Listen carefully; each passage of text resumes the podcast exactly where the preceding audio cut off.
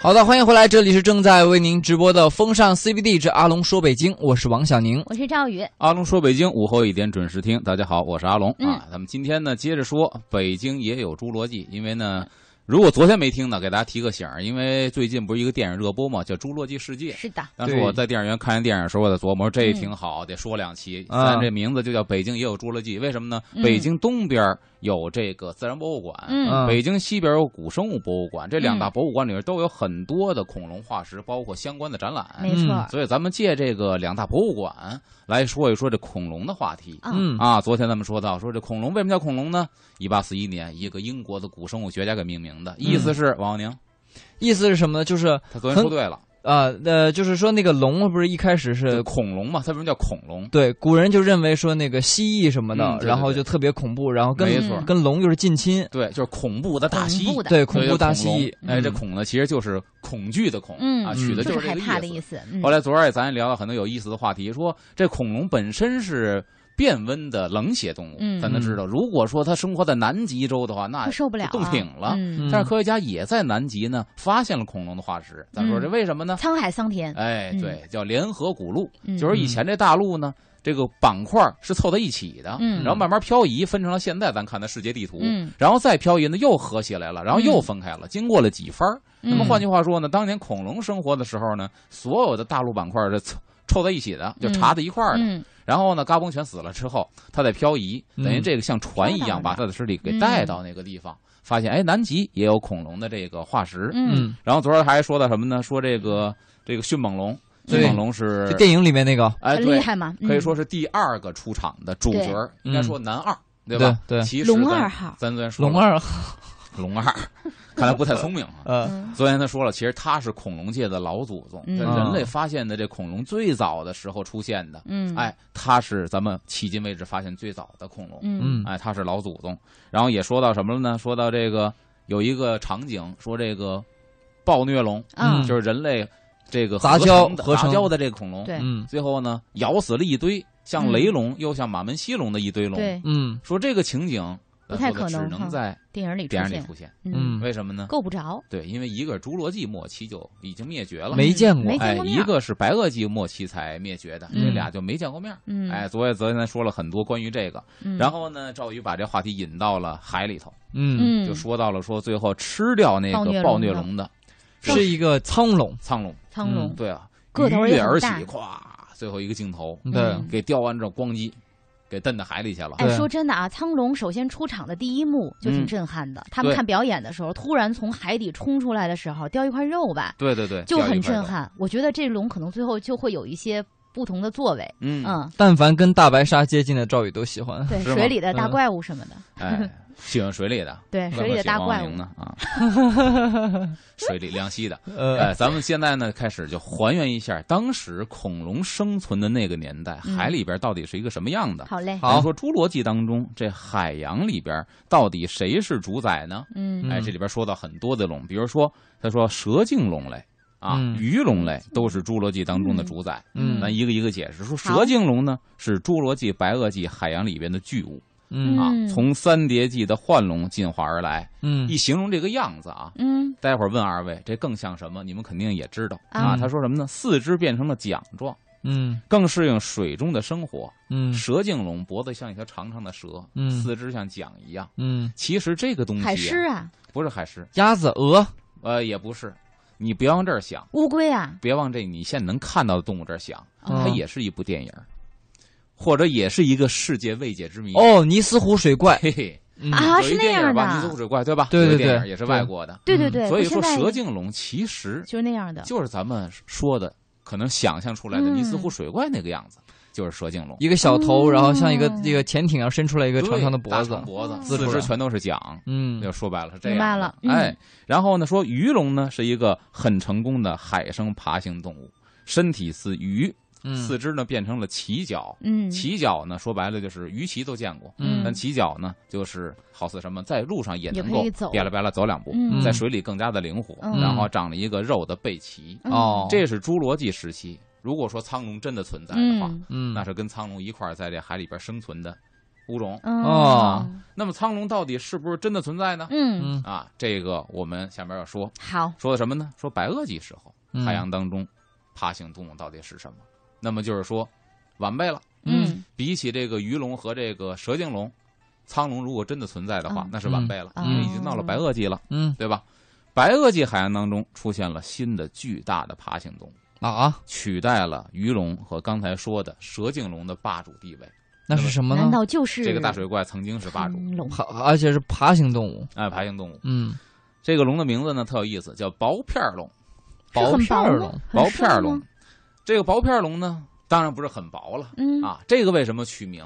嗯，这个在下不敢妄言，嗯哎，因为资料里没写，咱不敢随便说。嗯它但是呢那两个字也是薄，很啊就是薄的很薄那片嗯它这脖子是七十六块骨头组成，嗯，这么长的颈椎，颈椎是七十六块组成，就说明了一个问题，就是它的脖子很灵度。活，对，嗯。啊，其实你看人的脖子不算很长吧？嗯。咱都知道长颈鹿的脖子很长，嗯。但是长颈鹿的构造，长颈鹿的颈椎骨的数量跟人是一样的，嗯。哦。所以你看它脖子动起它每节儿来会是整骨都很长个的动，但是总数量跟人的骨头那它就笨呢。对，它就很笨。嗯。包括长颈鹿喝个水，它低头是低不下去的，怎么办呢？嗯。只能把前头给岔开，嗯。然后低头喝，喝完之后一抡脖子，再把前头给并上，嗯，所以它非常的费劲。嗯，那么它这个说薄片龙脖子七十六块骨头，嗯。向各个方向去旋转都有可能。嗯然后三叠纪的长颈龙呢，跟它是就是不能比的了。嗯，然后巨大的上龙类，啊，是白垩纪的重要分子，嗯来自这个澳大利亚的长头龙。这长头龙说的体长十七米，嗯它的形状呢像一个大鲸嗯啊。刚才说了几种龙，薄片龙、长头龙，下边说的、苍龙真的存在。啊，哇，苍龙就生活在晚白垩纪时期。它也那么大个儿吗？哎。那说明就是在整个恐龙时代，它算是进化的稍微高级一些的动物了。呃，苍龙嗯。出现的比较晚，嗯。然后呢，是不是这么大个儿呢？嗯。咱先回想一下，在电影里《嗯。侏罗纪公世界》里边，这个电影里形容苍龙呢三十多米。对，啊，嗯因为它跟鲨鱼跟鲸鱼做了一个对比，它嗯。三十多米。嗯，那么实际的苍龙呢，很惭愧，嗯比它少了一半儿，啊，十五米到夸二十米之间。哦所以说呢，那个电影里边的苍龙是打了膨大剂了、啊嗯，，咱真实的苍龙没那么大。就没那么大。那你想，么霸气。呃，因为阿龙说过，一个霸王龙的这个体长的话，大概十到十五米，嗯也就是说，等于是同样大小个儿的一个恐龙在水里，里去了。嗯，它它就算在池子边上，它也没法一口把那个暴虐龙给给对给吞了。没错，嗯你这个分析特别的对。嗯它只说白了，按人来说的话，它就比霸王龙高一头，嗯嗯，也就说白了就是一米八跟一米七的样子。嗯，能一米八，怎么可能一口吞掉一米七的呢？是对对，不太可能，哦个体差不多。但是你看在电影里边，他那一个嘴，就够他那整个半个身子了他。一张嘴就够了半个身子掉下去了。换句话说，他比他整大出一倍对对对，对吧？嗯这是其实是一个很夸张。好吧。然后苍龙呢，在这个古生物学上可以说是一个明星。嗯。为什么呢？一八二二年是博物学家贝尔尼给他命名的，嗯。但是呢，在一七九五年，拿破仑手下的一个将军就为了得到苍龙化石嗯。悬赏，当时悬赏倒没悬赏钱，嗯。嗯但看得出来，这个法国人呐喜欢浪漫，嗯，悬赏六百瓶上等的葡萄酒，哟作为，奖赏，然后呢要得到一副苍龙的骨骼化石。嗯，你看人家玩的浪漫。然后呢，虽然叫龙，但是嗯苍龙是不是恐龙呢？苍龙难道不是恐龙？苍龙，哎，它好，它没有它没有颈椎骨，有是有，有但就很短嘛，长得有点像我像鱼。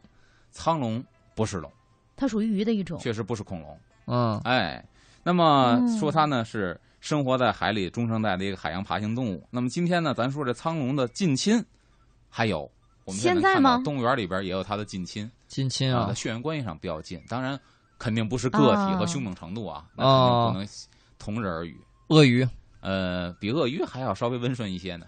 犀比鳄鱼牛河马，啊，不是，你蜥蜴得往两栖动物观想，蜥蜴和蛇啊，哦，比鳄鱼稍微哦温顺点儿。嗯蜥蜴和蛇是它的近亲，有点血缘关系。嗯然后呢，这个咱说到嗯，这个苍龙，对吧？嗯这苍龙肯定吃不了那个暴虐龙，对的，它在海洋里边到底以什么为食呢？嗯它是肉食还是？你猜是什么食的？苍龙是我觉得它不是肉食，两栖动物，它可能是。吃素的。怎么可能？你就想一下，你想蛇都得吃肉，其实这个蜥蜴也是杂食动物。这是一个很简单的道理，是什么呢？就是你看它的，你分析动物的时候啊，你去分析它的样态。嗯首先，第一个，如果它是植食性的动物的话，嗯得有它充足的充足的这个食物来源。嗯但显然，海洋里边肯定没有陆地上的大树、对嗯草丛、灌木多，吃什么，所以说它的食物来源不够。但是说海里的大型动物也不是没有食草的，比方说如艮，嗯我们说到的就是美人鱼，嗯它的学名叫如艮。嗯，那么一群如艮一天可以吃掉一个足球场的草皮，嗯但是它的生理结构不一样，它不像苍龙是那种锯齿獠牙的，嗯它像吸尘器一样，它的大嘴是一大片儿，呀，扣在地上，呱嚓呱嚓呱嚓呱嚓嚼，就跟除草机似的，贴着地皮走。嗯，那么在海洋里边呢，有海草，贴着海底下那那那一片海草，那嘴跟那个吸尘器似的，呱嚓呱嚓吃完了。嗯嗯，它的生理构造是这样的。如果你锯齿獠牙，那嘴跟鳄鱼似的你肯定吃不着草，嗯对，所以它这个构造肯定是食肉的动物的构造。嗯那么呢，食肉动物在海洋里主要吃什么呢？海狮或者海豹。啊，那有没有再单说？起码鱼是吃的，嗯，对吧？但还有一个东西，可能大伙想不到。一般来说，这东西哇，没没地儿下嘴啊，这个东西。但是他们哦吃这个东西、是不是章鱼，是不是贝壳？大贝壳？啊，是贝类的。哎，它有贝，但不是贝壳，它有壳它有壳是吧？啊，但不是像螺那样的东西，呃，扇贝嘛，大扇贝也。不是扇贝也不是螺，呃，蜗牛、硬壳，也不是海马。乌龟、海马没有壳啊，啊，乌龟，改一个字儿，海龟，海龟，哎，对，对海龟，海龟也带壳嘛，但它不是螺类的。这怎么吃大海龟啊天哪啊！所以说，你看没地儿下嘴，就说明它这个咬合度是非常大的。直接咬它能。把那壳咬碎了吗？对呀、咱说咱在地球上说的时候，在陆地上咱说那个霸王龙的时候，那天说了，昨天说了，嗯咬合力多少？五十吨五。十吨，嗯，它的这个颚的长度一样是这个分量，哇啪叽一嚼，轻轻松松的海龟海海龟壳就碎掉，嗯把肉吃完之后把壳一吐，这是当这也太霸气了，这个感觉就像吃炒田螺一样。对对对。但你看它很霸气，可是呢，过了这么就几千万年过去了，嗯乌龟呃海海龟龟还有，它苍已经没有了。。嗯嗯，哎嗯这是咱们今天说的这个。哎，下一时段回来呢，咱再勾着大家，因为，电影里出现了异龙，包括恐龙的奔跑速度、恐龙的嗯肤色到底是什么样的，怎么确定呢？咱们嗯下边回来再接着说。好的，我们接下来呢，还是进一段路况，然后马上回到节目当中。欢迎回来，这里是正在为您直播的风尚 CBD 之阿龙说北京，我是王小宁我。是赵宇。大家好，我是阿龙，咱们接着说。我们看一个听众这儿啊，刚才说阿龙说的那个吃海龟啊，啊让他想起来就跟我们嗑瓜子儿似的，还真是那感觉，真差不多，因为他的咬合力跟咱们咬瓜子儿差不多太酷了啊，嗯很轻松，轻轻松松，咵就没有了嗯啊。咱们接着说，北京好就有侏罗纪，从海里边出来，咱们该上天了。嗯因为在侏罗纪世界里边呢，到最后要去制服那个暴虐龙的时候，一个哥们儿开着直升机去了。嗯，嗯。结果呢，直升机很不幸把那个大玻璃罩子砸碎了，对，嗯。然后里边那个飞行馆的龙歘全出来了，嗯。就开始袭击游客。嗯，这个龙叫翼龙，嗯。这个翼龙呢也叫无齿翼龙。嗯。哎嗯。无齿翼龙呢，就说明它 它很无耻的形状，对，他很无耻，因为他一颗牙都没有，他很无耻，哦，真的啊？一颗牙都没有，嗯。就是他那嘴像鸡嘴一样。那它没有牙。吃啥呀？当时我看他叼着人往天上飞，他就后来把人它它也仨嘴就它也吃，它吃什么呢？对，这是一个，这是一个问题。你想，它这个嘴能吃什么？其实这不难想象，为什么呢？像它这样嘴的动物，到今天我们的地球上还有，对吗？但跟它不是不不肯定不跟它一边大啊。哦，是不是不是？我猜一下，是不是啄木鸟吃虫子？啄木鸟是在树上的，你想，嗯如果说是在水边的呢？水边吃鱼南方有仙鹤啊很多不一样。吃鱼那个仙鹤呀那个字鸬鹚哎，鸬鹚啊，啊鸬鹚仙鹤呀，对吧？鱼鹰啊，你看嘴不都是没有牙吗？对但是他们歘进到水里边钓上鱼可以吃鱼的。吞掉。对哎，其实它的食物结构呢也是鱼我觉得很神奇，哦就是那个那个渔民，不是一般老渔民养一个鸬鹚嘛，啊在那个船上，啊，然后他把那个鸬鹚的脖子拴住，哎，让鸬鹚叼了鱼，然后从嘴巴里他把那鱼给掏出来。对防止它吞下去哈。对对，啊，我们看见它就没有牙齿嘛，那个鸟没有牙。齿，嗯每天只到把那鱼打完了差不多的时候，才把绳一解，象征性给它吃两条，奖励奖励它。这露丝也够惨嗯，是啊。挺可怜啊，的，进嘴吞不下去。嗯。那说到这个无齿翼龙呢，嗯哎，说是一八七六年由马什这个人给它命名的，马什嗯。命名了很多的恐龙的名字嗯。啊，呃，它是中生代的飞行的爬行动。物。嗯那么说到无齿翼龙呢，说这脑袋很大，然后嘴是尖的，后边还带着一个冠，嗯。但是它是不是恐龙呢？又出现一个问题，嗯。你看它名字叫翼龙，嗯，但它到底是不是恐龙？它长得特别像蝙蝠，其实我我我感觉那劲儿。那、对，嗯像蝙蝠。嗯哎，正好你往下说，你觉得它哪儿像蝙蝠？因为它那个呃翅膀不是带羽靠羽毛飞行的，对，它是有靠那个薄很薄的一层膜对科学家管叫啊皮膜，皮膜靠那个滑翔它。跟这个它这一点跟蝙蝙蝠是一样的嗯，所以它是鸟类吗？它它是不是哺乳类动物？它不是，它不是龙。刚才说了爬行动物，它既嗯不是鸟，因为它不是羽毛飞翔，嗯嗯同时它也不是恐龙。它到底是什么？但是科学家说它是恐龙的近亲，也是爬行动物的一种，嗯是恐龙的哦近亲。只不过就是长膜了，可以飞了。哎，嗯对，它可以飞。嗯而且呢，这种龙刚才咱说了，就是以这个食鱼为主要嗯它的这个、这个食物的这个来源。嗯然后它前肢呢第四个手指头撑出来，啊，就像人穿一个蝙蝠袖的这个大衬衫一样，可以在嗯天上飞。哎，这刚才说的是这个翼龙。然后呢，还有一个就是雷龙，嗯，哦，雷雷龙啊，雷龙也很大呀，雷龙雷龙大。因为有时候吧，确实不好分，说雷龙跟马门溪龙嗯到底谁是谁，确实不好分。嗯两个的个体大小差不多，而且呢形态极其的相像。我看那个图片啊，我我的直观感受是雷龙好像圆乎一点，圆润一点。嗯，马门溪龙哈脑袋呀、还是什么整个体型呢，稍微的更长一点。对，对稍微椭圆一点还是怎么着？嗯对，雷龙的命名也特别有名。雷龙呢，也是刚才说咱说的这个古生物学家马什嗯，给命名的。嗯，那么雷龙这么多，你看啊，嗯咱前面都分析了，说无齿翼龙，就是因为它嗯没有长牙齿，并且长了两个翼可以飞行。对，嗯从字面可以解释出来为什么叫这龙。嗯，那么雷龙，我可以告诉大家，其实从字面上也可以解释出来，为什么叫雷龙？很雷人啊，聪明如我，我一下猜到了，你猜，你说吧。雷龙是不是因为它一出动的时候啊，嗯动静特别大，像嗯打雷，就是那种山摇地动在打雷一样，咣咣轰隆隆隆，所以就起名雷龙。咱看嗯一八七九 年啊，嗯发现和命名雷龙的时候，马什是怎么说的？嗯他描述雷龙呢是这么说的：当一大群雷龙从远处走来时，一定是尘土蔽日，响声如雷。还真是你猜对了，耶，嗯哎，但是这也说到一个问题，什么问题呢？就是雷龙是喜欢群居动物，啊，它是抱团儿群居的。这让我想起了大象，哎，象群嘛，也是到象群也是到河边喝水，小象顽皮的在那里吐水。而且它绝对是不离不弃嗯，啊。嗯象群是这样。我给那个小象起了个名字叫小笨笨。哦，呃，要是这个哎小笨笨是他自己晚上给自己起的一个名字，现在又啊说给小象的，呃，然后呢，就是雷龙，如果是这个时代突然出现了一头的话，雷雷啊我也给它第一个人类现在唯一一个仅存的雷龙，我也给它起名字叫小笨笨。雷龙给起名小笨笨，嗯，雷龙不用起名小笨，笨。最近他很喜欢小笨笨这个词，小雷雷所有见到的都是要叫小笨笨。人家雷龙有自己的名儿，啊，叫丹佛。哦，对哦，Denver 最最后一只恐龙，是雷龙啊，它的样子，但是那个那个有点像，有点像雷。因为它是卡通形象嘛，咱不能是哪种龙，但它很像雷龙。哦丹佛。好可爱啊！嗯然后呢，说这个雷龙呢，虽然它是一个食草性的恐龙，嗯嗯但是它身上有一个特别牛的武器。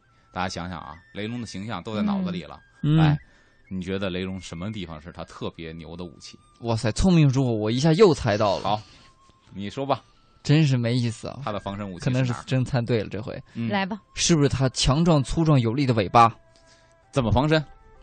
抽啊！他啪啪打呀！因为什么呢？我我上个礼拜我去了一个朋友家里，嗯他们家养了一只金毛，嗯，又没几岁，两三岁的金毛一进门，那个尾巴啪啪啪啪啪啪啪打的人腿生疼。嗯，它像鞭子一样。这你想小狗都这样，嗯，三十吨重的恐龙，那尾巴扫过去那是什么概念？好对，你的回答完全正确。耶！嗯，它是靠尾巴的。这有点像那电影《神鞭啥二》啊，他也是那男的用辫子抽人，啊、就跟雷龙那尾巴。但是你想，那那个辫子是什么呢？它是细的。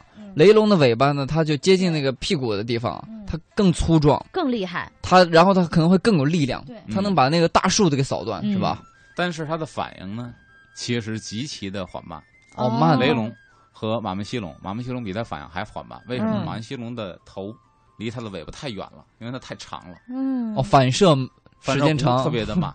所以呢，曾经央视做过一个恐龙复活的这种纪录片嗯它就复原了各种恐龙，比如嗯它的咬合力多大呀，嗯它跑起来多快呀，嗯它受伤之后的反应啊。好，来我来模仿一下这个。现在雷龙呢，就是尾巴被人拿刀咔哧扎了一下，嚓噗扎了一下，然后然后你猜它多长时间？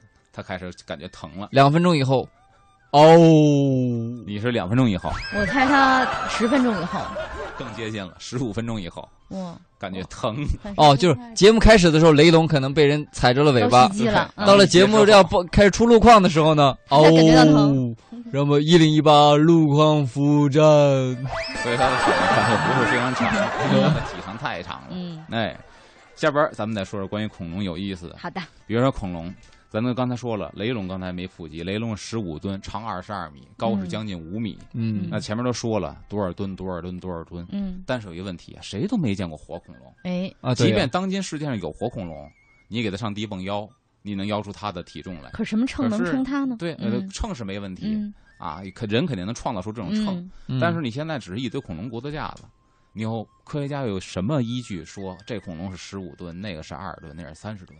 对呀，好像我看过一个纪录片，嗯。是从他骨骼的重量，然后乘以，因为肌肉和骨骼是有一定比例的，嗯，按照那个比例乘上去，就基本知道它加上肉应该多沉了。嗯啊，赵宇的意思就是说，按照骨骼的密度，嗯哼，就推断它就是一般生物骨骼和肌肉的密度比，然后嗯。再、对。再算出来。好，但我是觉得，啊，你怎么知道就是恐龙的肌肉呃那个跟骨比例哈骼的比例跟它现是按照它的生物近亲一样呢？算的，嗯按照近亲，比如鲨鱼啊，或者哦像鳄蜥鱼啊，对，鳄鱼，对，嗯。鳄鱼啊，蜥蜴啊，按照它们的这个骨骼密度和这个肌肉和骨骼的比例算的，好像嗯。是这样吗？咱们看看那个自然博物馆给的资料，看看科学家是怎么计算恐龙这个体重的，好吧？就是一过秤就完了。哎，还得是杆儿秤是吗？后边带秤砣的杆儿腰的，嗯 他说有美国古脊椎动物学家、嗯恐龙专家叫科尔伯特改进的用复原的模型测量体重的方法，嗯是目前上世界上公认的行之有效的方法。这个原理是相当的简单，嗯就是体重等于体积乘以相对密度，嗯。这是一个物理的公式，很简单。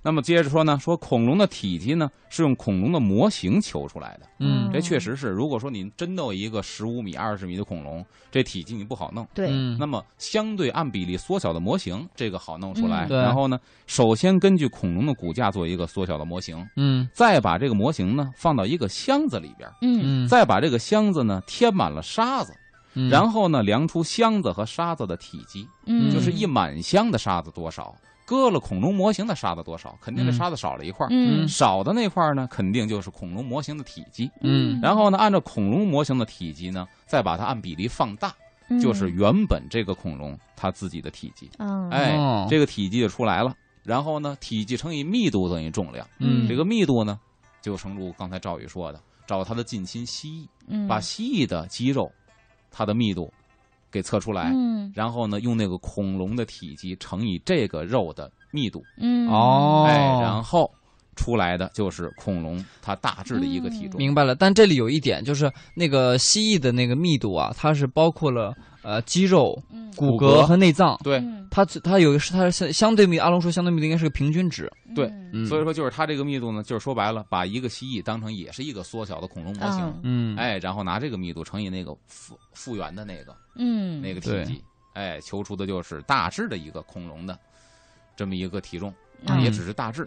再有说什么呢？就是关于恐龙这个皮肤颜色到底是什么样？，啊对，昨天也说了，不仅仅是他看到的那个颜色，暗了吧唧的，黑了吧唧的。我我小的时候买过那个就是恐龙的那个就是橡胶的那种玩具，嗯一一盒好几十个，十个各种各样的嗯恐龙都有，有的是绿色的，嗯。就是那种嗯暗绿色的；有的是好像是偏黑的那种，就是绿色的往黑色过渡的；嗯。有的是好像是那种叫做赭红色吧，还是？就深红色、啊，暗红、绛红，暗红。但是你在想啊，单份什么颜色？我记得单份儿粉，但是绿的还是黄的。黄，反正那种颜色，单份应该是绿的，对吧？当然有人说嗯。那是卡通片但是也有一个问题啊，嗯？说恐龙是蜥蜴的近亲，对吧？蜥蜴里边有翠绿的吧？对，变色龙是翠绿翠绿的？是是是，对吧？在不变色的情况下，嗯，然后变其他颜色也是，说粉说红都是非常鲜艳的。对，那么问题来了，嗯，可不可能说恐龙就是五颜六色的呢？我觉得绿色一定是有，我有我的理由，啊，比如因为那个时候都是热带雨林嘛，都是嗯绿色的植物特别多，保护我觉得色是吗？对，作为保护色来讲，应该有哦绿色的。嗯，那你猜一个？我猜有可能是五颜六色的。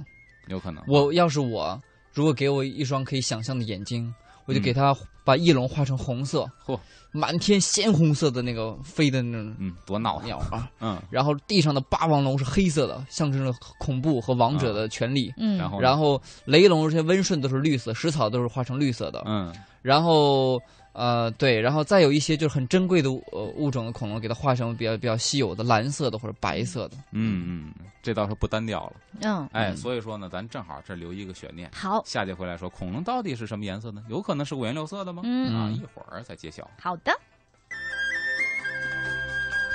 欢迎回来，您现在收听到的是正在为您直播的《风尚 CBD 之阿龙说北京》，我是王小宁。我是赵宇，大家好，我是阿龙，咱们接着嗯说，北京也有侏罗纪。刚才说到了这恐龙的颜色到底是什么样的？嗯，王小宁呢是这个发挥了想象力，说嗯五颜六色的对啊啊。那嗯当时侏罗纪确实挺热闹啊。，对啊，如果真这么拍电影的话，我相信票房肯定更高。是吗？哎，对，因为异想天开嘛。对啊哎，，恐龙本身谁也没见过，嗯，哎，所以我觉得异想天开不是什么是啊，谁坏事儿说谁说就不能有白色的恐龙呢？是不是？红所以说色的，嗯恐龙到底什么颜色呢？咱们看看啊。好，说恐龙呢属于爬行动物，因此呢，科学家们估计啊，你看估计估计，啊，嗯它的皮肤呢不会有什么太特殊的构造。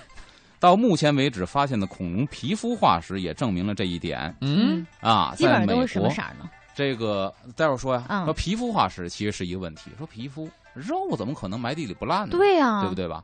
其实这个皮肤呢，说的还不是肉，啊，在美国跟中国都发现过恐龙的皮肤化石，嗯很类似于今天的各种爬行动物，比如鳄鱼、嗯，蜥蜴、乌龟、蛇等动物的鳞片哦啊，那明显哦这个可以是保存下来。黄黄的、绿绿的那种，对，所以他说的这些皮肤是角质层或者鳞片的这些化石。嗯，是不是还有一种可能？比如说，哗，身上着火了，然后嗯恐龙烧着着急奔跑，扑通扑通扑通奔跑，蹭到一块树，然后把皮蹭下来，刚好这时候刮下来了，刚对淋下来刮下来一片林，嗯一块肉，然后刚好树上的一个松树滴下来一一一大坨松枝，啪嗒，哦，就是琥珀珀，琥珀。嗯，你看，但是世界上没那么大的琥珀。哦，没这有那么大。琥珀呀，我还真是算了，研究过琥珀，现在啊，迄今为止发现的最大的琥珀，包括的包含的是什么呢？一只蝎子，最大了，就是它裹了一只蝎子这。么这么帅，而且琥珀这个东西啊，它的价值，尤其虫珀的价值是什么呢？它有两点是它的嗯考量，第一是完整性，嗯嗯就是你包裹的这个昆虫是不是完整，嗯越完整越值钱。嗯第二个是个体的体积，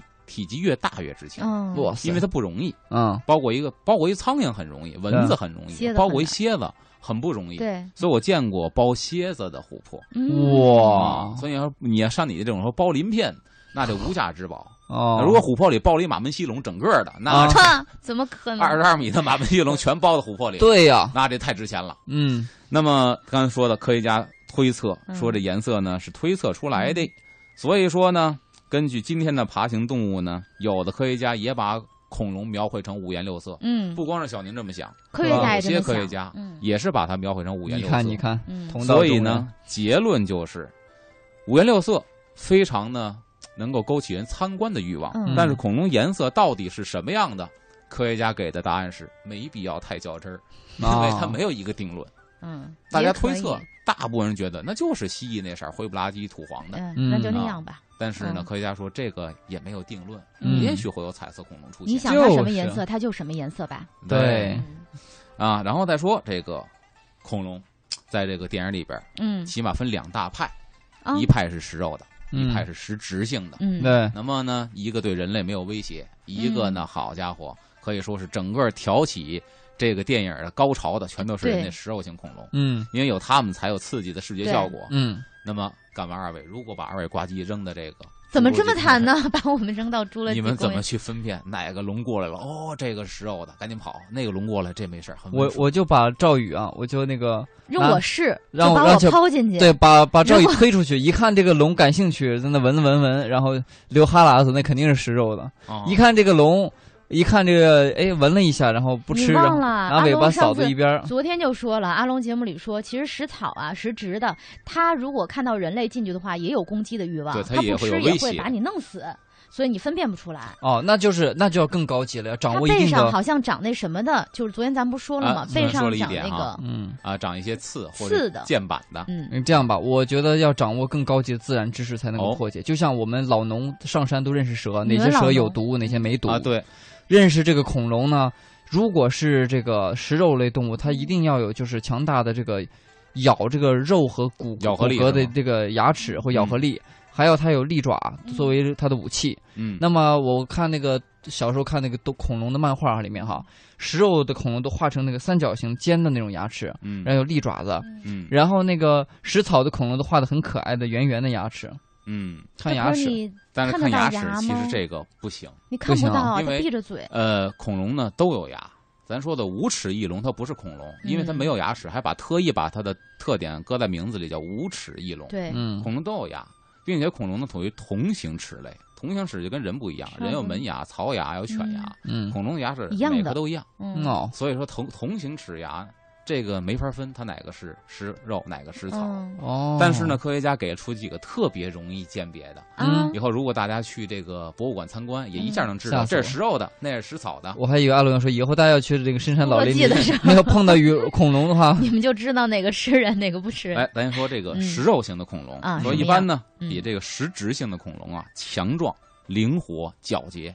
啊，从体态上来说，嗯当然这个咱说没法分辨呢，都是骨头架子，咱哪知道跑起来多快啊，嗯对吧？接着往下，嗯所有食肉性的恐龙嗯，都是俩腿行走，方站立便方便它对出击。站立前腿都是离地的。嗯大家想想，霸王龙啊前腿悬空，后腿走路。暴虐龙。哎嗯通常呢，前肢短小，嗯上有利爪，嗯，用于捕获猎物；嗯哎，后肢粗壮，善于奔跑、嗯追赶猎物。嗯然后头大颈短，大脑袋、对短脖子，对哦。哎，然后呢，宽阔的嘴中充满了锋利的牙齿。嗯。这个牙齿也可以鉴别，但不像小宁说的那个鉴别方法，嗯。说什么呢？齿的边缘有锯齿状，哦，哎，是为了能够撕裂猎物。哇，所以说，带锯齿的牙、俩腿行走的、嗯。大脑袋、短脖子的这种恐龙，就属于是食肉性恐龙。嗯。哎，如果记不住，就是俩腿走的，离它远点儿。嗯。这个可能食肉。然后呢，食植的恐龙呢，是通常是身体非常的庞大，嗯。然后呢头较小，嗯。大身子小脑袋，马门溪龙、嗯。雷龙，嗯。大身子小脑袋。因为什么呢？脑袋小，咬合力就小，对。嗯。它捕获猎物它捕捕获不了，咬不死别人。对。哎，那这么一分析的话，如果放在侏罗纪的话，赵宇那肯定是食肉动物。你是说他是照它脑袋吗？你是说我前腿短啊，还是说我脑袋大？你说清楚。然后呢，咱也说这个食植性的，嗯就是食草恐龙，嗯它是什么呢？行动都比较笨拙，嗯牙齿扁平，为勺形的牙齿和嗯钉状牙齿，然后上边呢就是没有这个锯齿儿，嗯。啊，因为它方便咀嚼这个植物的根和茎。嗯。哎，另外呢，如果见到这刚才说头大，哎，这个头小身子大的，嗯如果说头也很大的，不要害怕，嗯看什么呢？如果说头上长角，身上长刺，或者有剑板，或者披着铠甲的恐龙，嗯，即便是头大也，是持直的。它也是食草性的恐龙。哦，哎，所以这个不要紧张，嗯，这是食草。你这么我就一说是那个，有可能我我想了头大也会想，我想了想，电视荧屏上我谁谁是最恐怖的？我想起了冯巩老师，这个嗯肯定是，肯定会我的这是肯定是食肉的。没有，他脑袋挺小的。嗯，那你看王小宁像什么恐龙？他呀，王小宁最像杂食性。特别特别像无齿翼龙，俺俩皮膜一飞，真的，对，而且头发这头发，只不过没那个那个齿啊，可能不是牙齿的的齿，他那个要换一个齿。哦。你说耳字旁那个是吗？然后咱再说恐龙的奔跑速度，好，嗯因为里边说到一个电影里边出现一个画面，昨天也提到了拿着，那个信号灯对那个信号弹，他的时候，然后嗯指引他，他把那个咵把门给打开了，嗯突然一个大霸王龙就出现了。嗯这女的非常淡定，嗯把信号弹点着了，嗯然后举着燃烧棒就跑，嗯就奔那个码头去跑。这恐龙就跟后边跟着。嗯，那么那一幕我看的时候踩死，他吗？对啊，那一嗯幕我看的时候，我就替他捏把汗。嗯我说，难道真的不会这跑得那么慢，连他都追不上，不会所以说踩死他吗？就是有问题，恐龙到底跑多快呢？嗯，哎，这可以二位猜猜，以霸王龙为例吧，好嗯，就比如霸王龙，觉得能嗯跑多快？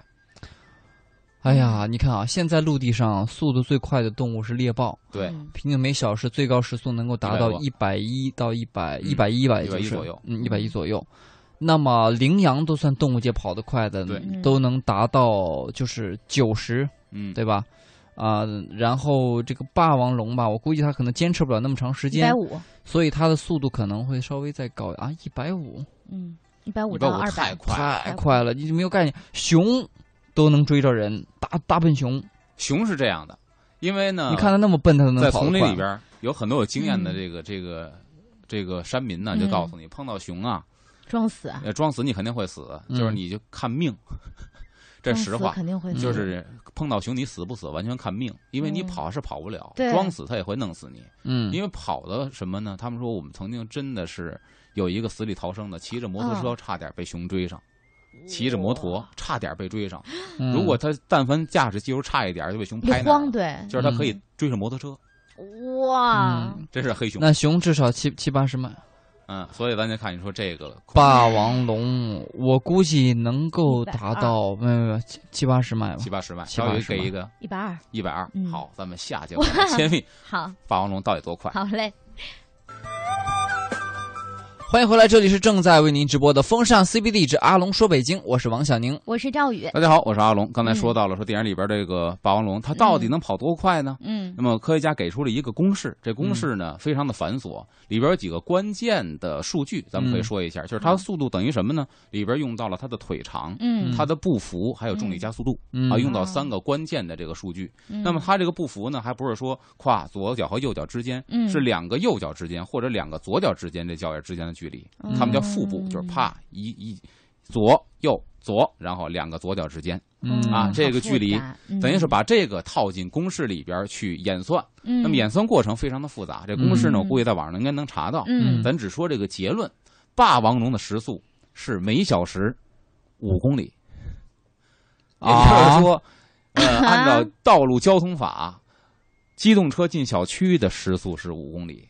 再换句话说呢，就是机动车买小汽车挂一档带刹车，这也太这个速度是五，公里。这也太慢了，就是人竞走的速度都要高于五公里，所以说电影里边那个情景，那个女的前面跑，王龙跟着她走，这个倒是合理的，他嗯确实追不上她。哦，那么大个儿，他跑的起来科，学家研究他的步幅非常的小，就是说他迈四步这个长度才等于它嗯腿长。嗯这个你看在人身上不可能的，比如王宁你要迈四步，这距离肯定比你腿长得多得多。对啊对啊他，迈四步的这个步幅是他跟腿长，所以算他是身躯庞大，每小步迈的很小，小碎步明白了，就是跑步就像，就跑步就像高抬腿啊，小碎步拉不原地原地高抬腿这是，跳高呢，这不是往前跑的对呀，他拉不开胯往上去，哎嗯往上跑啪的。啪小碎步。